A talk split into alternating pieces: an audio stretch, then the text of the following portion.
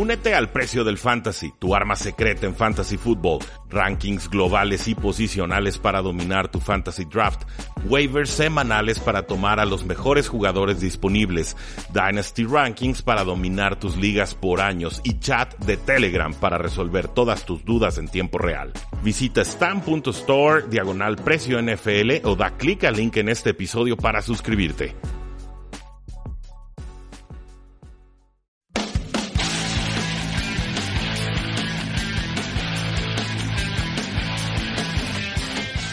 Saludos a todos y bienvenidos a una transmisión más de Tres y Fuera, donde la NFL no termina y nosotros tampoco. Mi nombre es Rudy Jacinto y nuestras formas de contacto ya las conocen. Facebook.com diagonal Tres y Fuera, Twitter como arroba paradoja NFL, tresyfuera.com y nuestro podcast Tres y Fuera NFL para que se suscriban desde sus celulares a través de iTunes, de Stitcher, de eBooks o la plataforma que ustedes eh, prefieran. Nos quedaban eh, dos crónicas divisionales, vamos atacando una de ellas. Platiquemos acerca de la NFC Oeste, esta división que ha causado muchísima emoción, tanto con las adquisiciones de agencia libre de Los Ángeles Rams, como con eh, la expectativa de, eh, o la emoción que provoca Jimmy Garoppolo al frente de los San Francisco 49ers una temporada completa. Vamos platicando eh, de cada uno de estos equipos, pero primero pues recordarles que la NFC Oeste, obviamente el calendario incluye seis juegos divisionales, todos contra todos en casa y de visita, cuatro juegos contra la AFC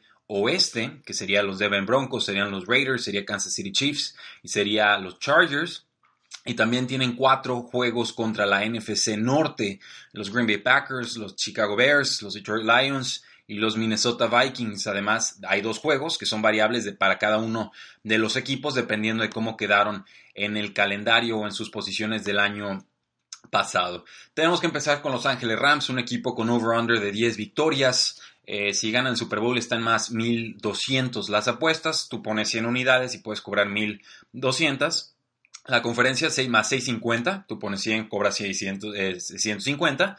Eh, la división menos 140. Esto está muy castigado. Significa que si los Rams, si quieres apostarle a los Rams a que ganan la división, tienes que poner 140 unidades y cobrar apenas 100.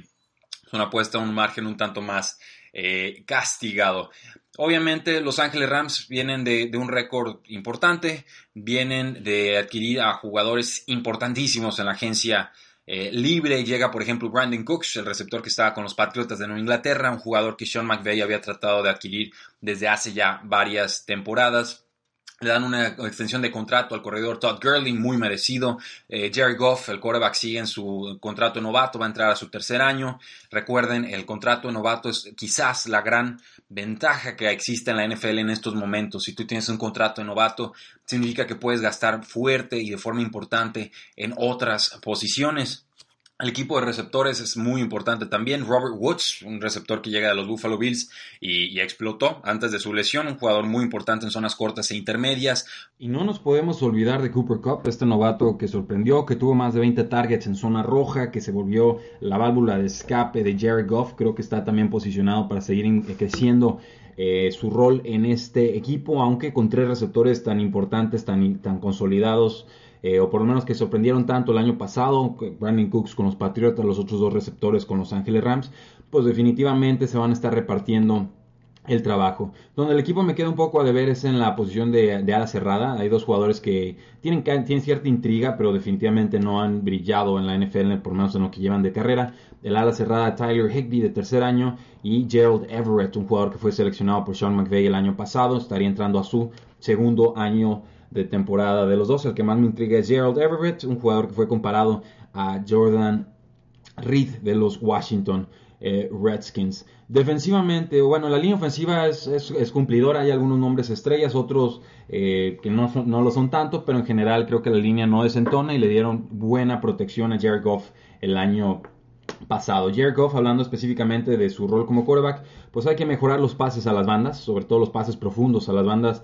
Eh, creo que, ahí nos queda de ver un, poco Jared Goff, favoreciendo mucho el juego en zonas eh, cortas e intermedias por el centro, que son los pases más seguros o más eficientes en la NFL.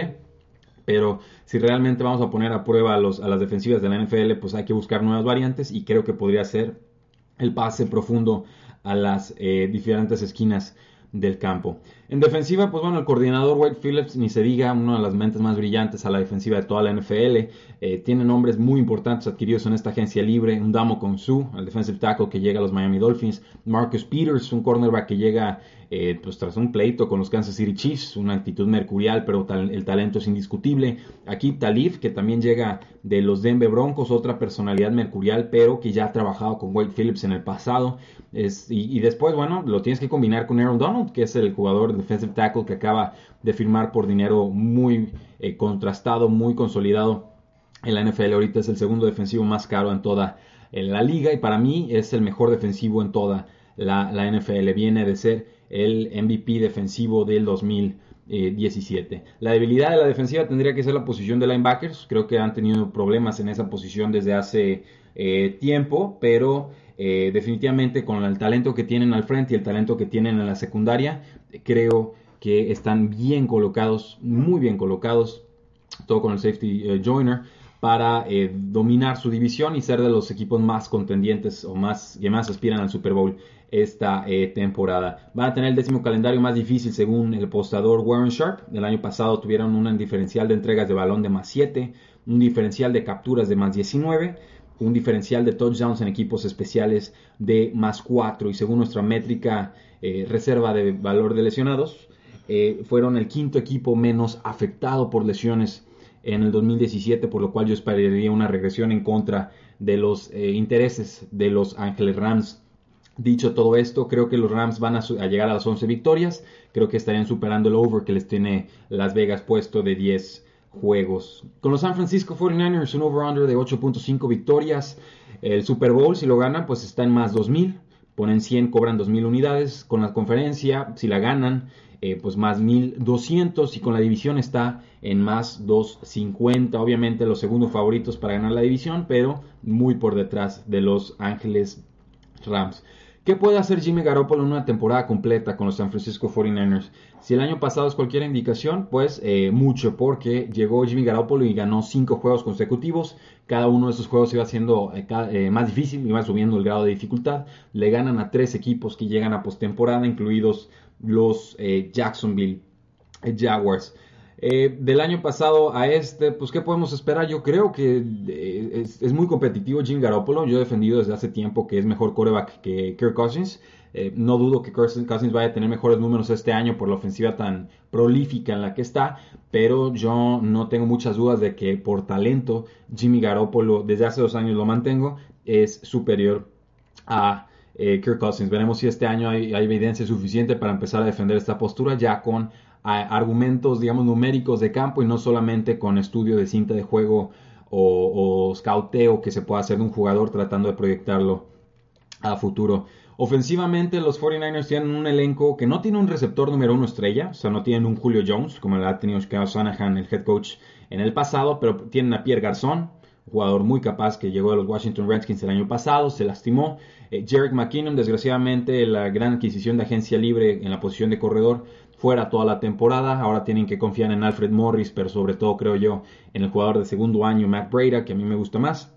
Promedió 50 yardas eh, por partido eh, con Jimmy Garoppolo bajo los controles. George Kittle, una ala cerrada de segundo año que se vio muy bien con Jimmy Garoppolo como su, su coreback. Creo que está eh, destinado a ser uno de los receptores más importantes de los San Francisco 49ers en esta temporada. Y sobre todo Marquise Goodwin, que es el receptor que más se entendió con Jimmy eh, Garoppolo, la amenaza profunda, un velocista que llega a los Buffalo Bills el año pasado y fue quien levantó la mano cuando se lastimó Pierre eh, Garzón. También por ahí está Dante Pérez, un jugador por el que los San Francisco 49ers subieron posiciones en el draft, lo toman en segunda ronda. El mismo jugador se declaró sorprendido de que fuera tomado tan temprano, pero eh, parece un jugador técnico, un jugador confiable y que tiene algo de habilidad en zona roja, sabe desmarcarse. Estoy seguro que Kyle Shanahan tiene un plan para él. La línea ofensiva eh, creo que es adecuada, no me parece espectacular. El año pasado le estuvieron pegando eh, mucho a los mariscales de campo y creo que por ahí podría empezar a flaquear la proyección si tratamos de empezar en escenarios negativos para los San Francisco 49ers. Hay algunos nombres buenos en defensiva, creo que todavía faltan piezas. Está, por ejemplo, Ruben Foster, el, linebacker, está Solomon Thomas, está Akello Witherspoon, está Jakiski, siempre me falla ese nombre, Jakiski Tart y otros que pues, se van a ir integrando, por ejemplo, con el cornerback Richard Sherman que llega de los Seattle Seahawks.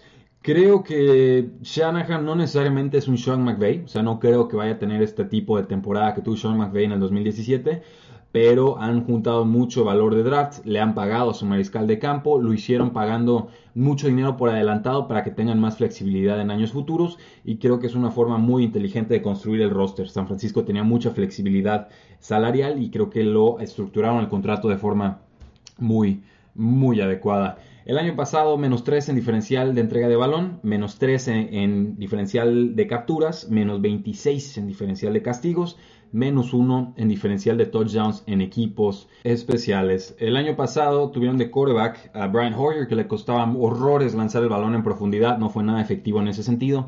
Y el jugador de tercera ronda, CJ Beathard, por el cual eh, Kyle Shanahan suspiraba y, y que era mejor pasando en profundidad, pero que en realidad no, no lideraba bien la ofensiva del equipo. Entonces es por eso son tan negativos los números o estos diferenciales que les acabo de presentar, pero estoy seguro que van a mejorar por el simple hecho de tener mejor eficiencia a la ofensiva. Tienen el décimo calendario más fácil del 2018 y fueron el año pasado, según nuestra métrica de reserva de valor de lesionados, el tercer equipo más afectado por lesiones. Hay mucho optimismo alrededor de los San Francisco 49ers, está muy difícil su línea eh, de Las Vegas, creo que es el número perfecto, 8.5. Eh, voy a decantarme por las altas, creo que pueden llegar a las 9 victorias los San Francisco 49ers, que no sería mucha mejora contra lo que tuvieron el año pasado. Eh, y entendiendo que Jimmy Garoppolo no va a ser el mariscal de campo perfecto todo el tiempo, o sea, va a cometer errores, le cuesta a Jimmy Garoppolo pasar en profundidad, tiene que mejorar en ese sentido para aprovechar mejor el esquema de juego de Kyle Shanahan, pero Veo un talento muy balanceado, veo un, equipo en ascenso y creo que si no llegan a esa proyección de nueve juegos no van a fallarle por mucho. Creo que verdaderamente ocho, ocho victorias deberían de estar en las cartas para los San Francisco 49ers. Conocí a los Seahawks, un over-under de ocho victorias. El Super Bowl, si lo ganan, están más, más 5000. Si ganan la conferencia, pues bueno, podrías ganar 2500. Y para ganar la división están en más 500. Russell Wilson tuvo que hacerlo todo el año pasado y no fue suficiente. Por primera vez en mucho tiempo la defensiva no estaba ahí para apoyarlo, los guiones de juego se volvieron más venenosos para los Seahawks y eh, pues faltó creo que talento en general y también creatividad ofensiva, sobre todo pasándole más a los corredores en primeras y segundas oportunidades, algo en lo que Seattle es muy bueno, pero también algo que Seattle hace bastante, bastante poco. Tenemos que empezar hablando con su línea ofensiva, muchos problemas. Creo que la llegada de Dwayne Brown, el año pasado les va a permitir eh, pues eh, anclar un poco la línea. Creo que va a ser este veterano que va a poder contagiar su experiencia y nivel al resto de los jugadores, pero sigue habiendo carencias en esa eh, posición. Russell Wilson, el corva que todo lo hace, mucha movilidad, pase profundo, talento, compra tiempo, etcétera pero creo que es muy abusivo pedirle que siga cargando el peso completo del equipo cuando hay carencias de talento en otras posiciones. Con los corredores, pues bueno, salen jugadores como Eddie Lacy, que fue intrascendente y se lastimó muy temprano. Eh, parece que el corredor titular para abrir la temporada va a ser Chris Carson, un jugador seleccionado, no recuerdo si fue seleccionado en séptima ronda un agente libre, creo que fue agente libre en el 2017 en el draft, pero pues, el único que se vio más o menos decente el año pasado le ganó la partida a Rashad Penny que se lastimó la mano, un novato tomado en primera ronda de este draft y que creo poco a poco irá volviéndose más importante en esta ofensiva. Pierden a Jimmy Garoppolo, el ala cerrada, se les fue a los Green Bay Packers. Pierden a otro jugador talentoso, un receptor de nombre Paul Richardson, que era la amenaza profunda y el jugador más eficiente del equipo el año pasado. Entonces le están pidiendo a Russell Wilson que haga más con menos de lo que tuvo el año pasado. Va a tener que ser Doug Baldwin, que está lastimado a la rodilla, dice que le va a afectar la lesión toda la temporada. Va a tener que ser Tyler Lockett, que acaba de firmar una extensión de contrato, pero no ha superado las, creo que no ha superado las 700 yardas en ninguna de sus temporadas hasta, hasta el momento. Por ahí está Jaron Brown, que es un jugador más de equipos especiales, pero también amenaza profunda que llega de los Arizona Cardinals. Está Brandon Marshall.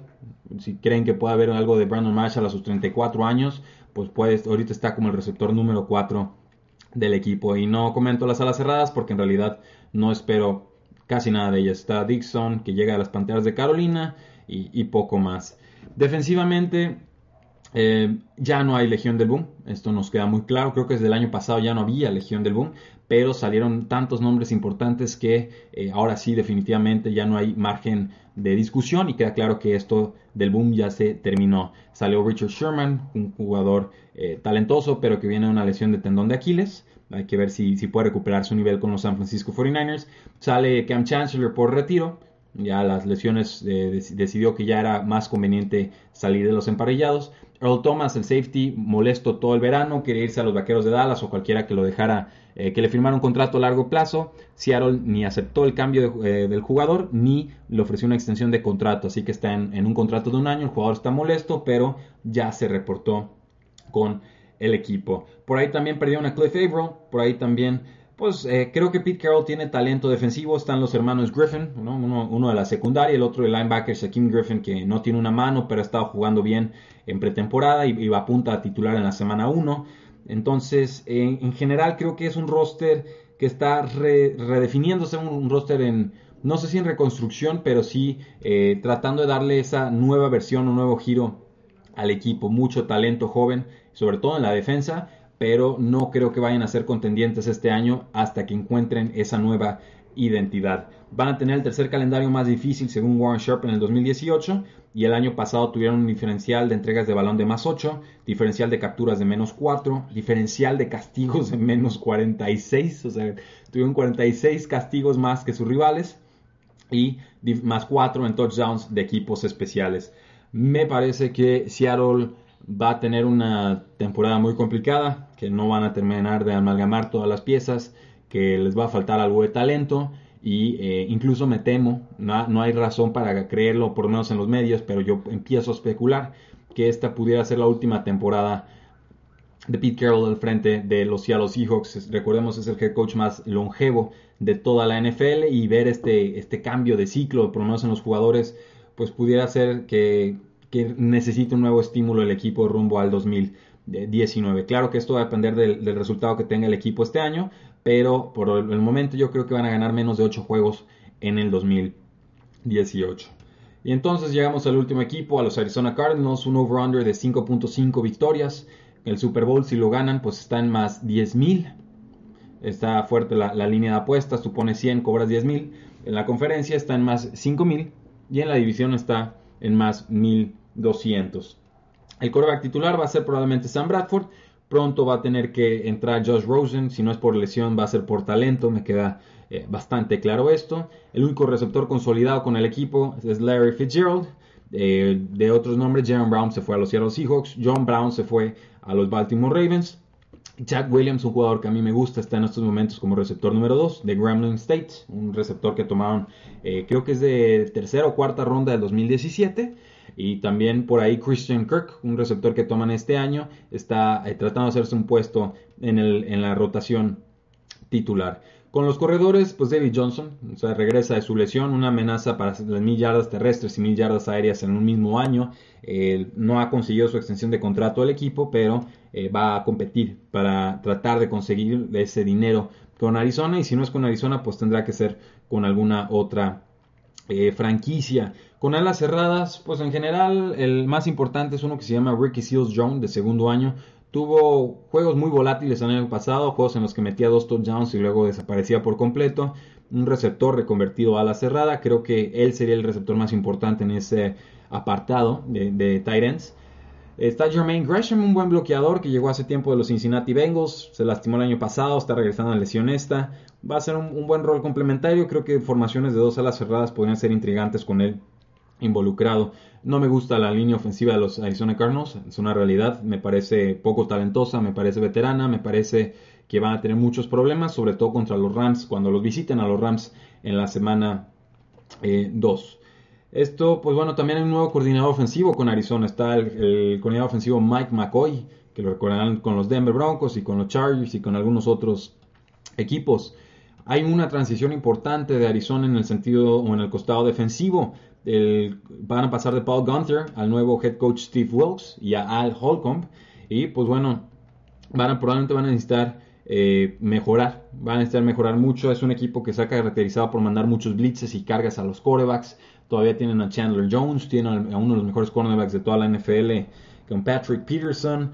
Pierden a Honey Badger, a, Tyrann Matthew, que se les va a los Houston Texans. Y así hay, digamos, talento en, algunas líneas, pero creo que sobre todo la posición de cornerback número 2 de los Arizona Cardinals sigue siendo una, eh, una autopista y, pierde mucha efectividad Patrick Peterson porque lo único que tienes que hacer para evitarlo es eso, evitarlo. No necesitas lanzar a su lado para mover tu ofensiva y esto pues obviamente le resta efectividad al impacto que puede tener un jugador del talento de Patrick Peterson en el emparrillado. Eh, destacar que no acabaron con récord de 7 y 9 el año pasado y ese récord está muy por encima del potencial que yo pronosticaba o que realmente el, talento que tenían ameritaba. Perdieron a Carson Palmer, se les va por retiro. Por ahí eh, tuvieron que jugar con Drew Stanton, tuvieron que jugar con Blaine Gabbert, que son nombres verdaderamente tristes para ser titulares en la NFL. Eh, fueron uno de los equipos más lastimados, de hecho el tercer equipo más afectado por lesiones según nuestra métrica de reserva de valor de lesionados. Entonces yo aplaudo la temporada de Bruce Arians y lo creativo que tuvo que ser el año pasado para mantener competitivo a su equipo. Jugaron muy por encima de sus posibilidades y ahora pues toca una nueva era con Steve Wilkes al frente del equipo. Son 5.5 victorias, está bajita la línea, pero eh, tienen, el, según yo, el calendario más difícil, según Warren Sharp. Eh, voy a tomar las bajas. Eh, no, me, me, gustan muchas cosas de los Cardinals, tienen talento. No sé cuál va a ser su identidad a la ofensiva. No sé si van a seguir apostando por el pase profundo, van a hacer cosas más intermedias, más cortas. La línea ofensiva, en verdad, eh, si hay una unidad en la que no, te, no quieres estar débil en la NFL es la línea ofensiva y creo que los Arizona Cardinals casi casi en todas sus líneas lo son. Entonces voy a tomar las bajas con los Cardinals bajo el entendido de que talento hay, hay un proyecto y de que eh, si no son contendientes en el 2018, seguramente sí cimentarán las bases para poder ir fortaleciendo su equipo de cara al 2019. Entonces tengo las altas con los Rams, creo que ganan 11 o más juegos. Tengo las altas con los San Francisco 49ers, creo que ganan 9 o más juegos. Tengo las bajas con los Seattle Seahawks, creo que van a ganar 7 o menos juegos. Y con los Cardinals tengo las bajas, creo que van a ganar 5 o menos juegos esta eh, temporada. Por mi parte, pues sería todo. Muchas gracias por haber escuchado este programa. Todavía nos falta una crónica divisional. El día de mañana van a, mm, temprano, antes de las eh, de la, horario del kickoff, de las 12 eh, de, mediodía, van a, tener todas mis eh, predicciones y análisis de la jornada 1 o semana 1 de la NFL. La NFL no termina y nosotros tampoco. Tres y fuera.